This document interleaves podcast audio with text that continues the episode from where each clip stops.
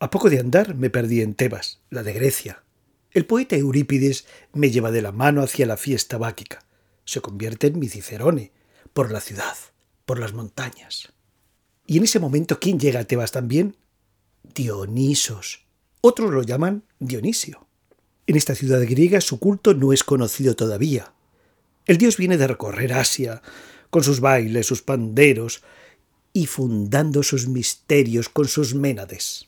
Tebas también es el lugar donde nació su madre Semele y donde se encuentra su tumba.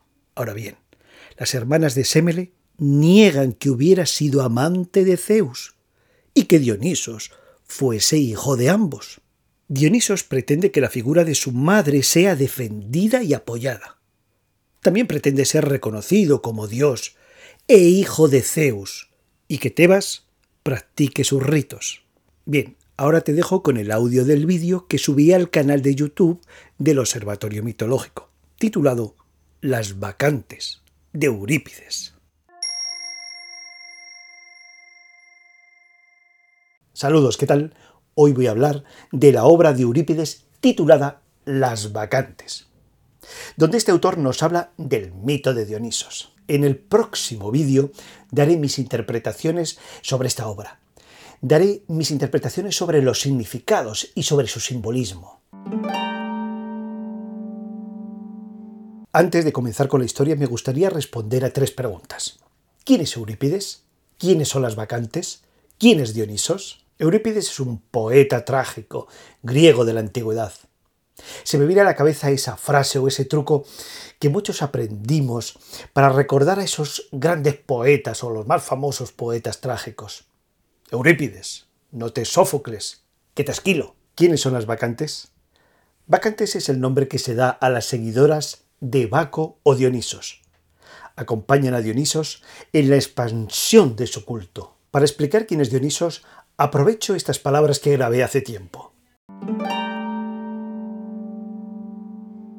Dionisos es el dios del vino, el dios del teatro, el dios de la energía vital del sexo, el dios de la música, de la danza.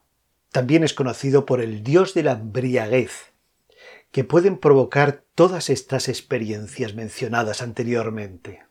El culto de Dionisos nos avisa de las limitaciones de la razón humana para llegar a tener la experiencia de lo divino. Dionisos no quiere estar sujeto, no quiere estar subordinado. Dionisos busca la liberación, busca el entusiasmo, busca la felicidad. Claro, esto va a provocar un choque frontal con todo lo establecido. Creencias, valores, comportamientos. ¿Qué pretendían los devotos de Dionisos? Ellos querían o tenían la intención de vivir una experiencia mística, vivir el éxtasis divino. Antes de entrar en la narración de las vacantes, y para que se entienda mejor el contenido de esta obra, pongo un fragmento del mito de Dionisos que grabé en su día. El dios Zeus mantuvo relaciones amorosas con una mortal llamada Semele, princesa de Tebas. Zeus estaba casado con Hera y ella se enteró de todo lo ocurrido. Hera prepara un plan y hace dudar a Semele de que su amante sea el mismo Zeus. Entonces, Semele, inducida por Hera, pide a Zeus que se manifieste en todo su poder. El dios se manifiesta y Semele muere fulminada al contemplar a Zeus. En un plan preparado por Hera y movida por sus celos. Ahora bien, Semele estaba embarazada. Entonces, Zeus extrajo al hijo de su interior. Pero el tiempo de gestación no era el suficiente. Entonces, Zeus cortó su muslo, injertó allí a su hijo y después cosió la herida. Y cuando se cumplió el tiempo necesario, Zeus extrajo a su hijo y lo llamó Dionisos. el nacido dos veces.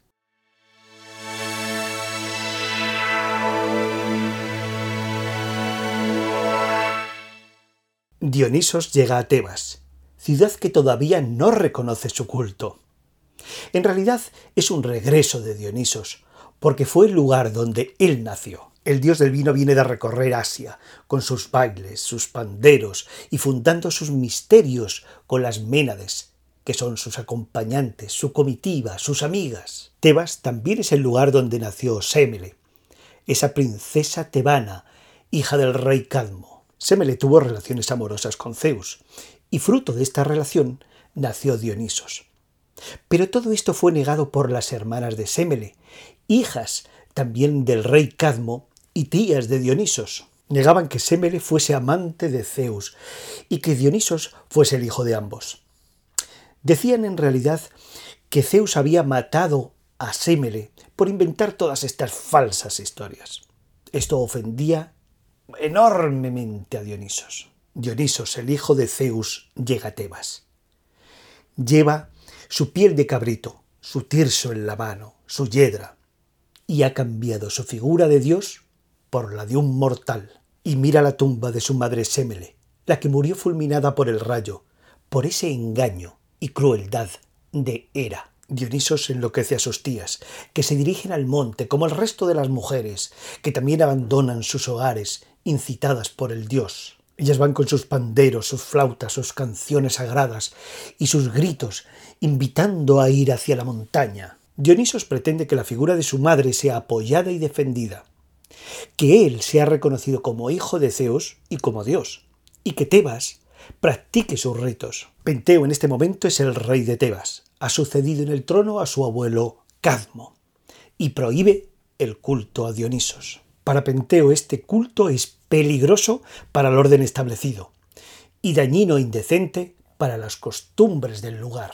Para el rey Penteo, Dioniso es considerado extranjero y se propone detener a esas mujeres que han dejado sus casas para ir a esas fiestas báquicas en la montaña. Su abuelo Cadmo y el adivino Tiresias intentan convencer a Penteo para que no se resista a Dionisos y dance en sus fiestas. Pero Penteo rechaza estas palabras y solo piensa en apresar y castigar al dios forastero que ha llegado a Tebas, a Grecia con sus ritos. Las vacantes que estaban encerradas en la cárcel lograron huir hacia sus fiestas en las montañas. Y parece ser que sin la ayuda de mano humana. Dionisos es llevado a prisión por Penteo, sin ofrecer resistencia. El dios no se presenta ante el rey como el mismo Dionisos, sino como un participante en sus ritos. Se presenta como un iniciado en los misterios de Dionisos, sin revelar su identidad. Penteo le pregunta por estas orgías, y él responde que son secretas para los no iniciados en estos misterios, y que los impíos, los faltos de piedad, rechazan este culto. Penteo sigue dudando del Dios porque no se manifiesta ante sus ojos. Ante lo cual, Dionisos, oculto bajo esa apariencia de iniciado en los misterios, responde que Penteo no puede ver al Dios, porque es impío. Penteo, al oír estas palabras, manda a Dionisos a prisión.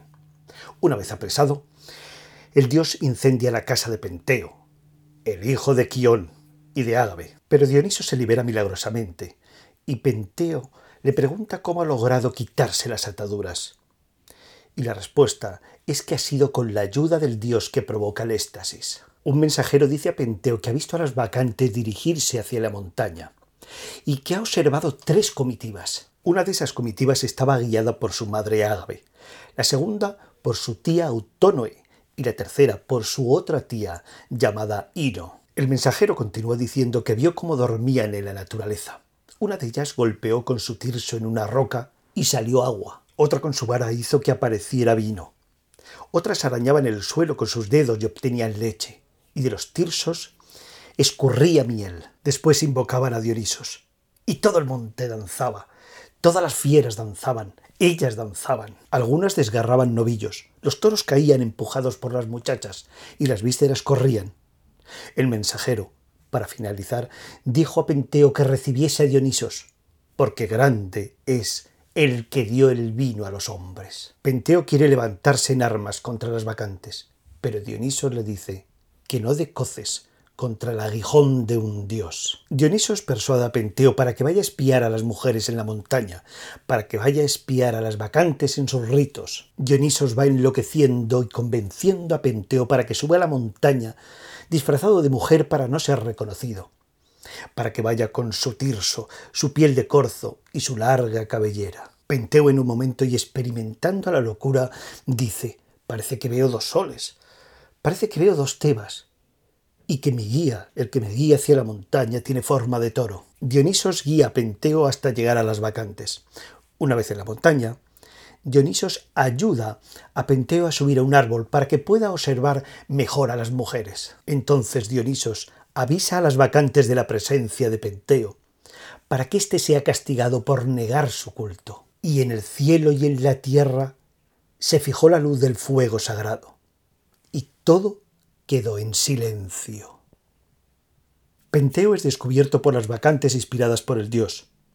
Ágave, la madre de Penteo, observa en la copa del árbol a su hijo, y embriagada como está, cree que es un león. Ágave, con la ayuda de otras mujeres y fuerza prodigiosa o milagrosa, arranca en el árbol, y Penteo cae dando gritos, y es apresado. Penteo exclama, Soy tu hijo, no me mates.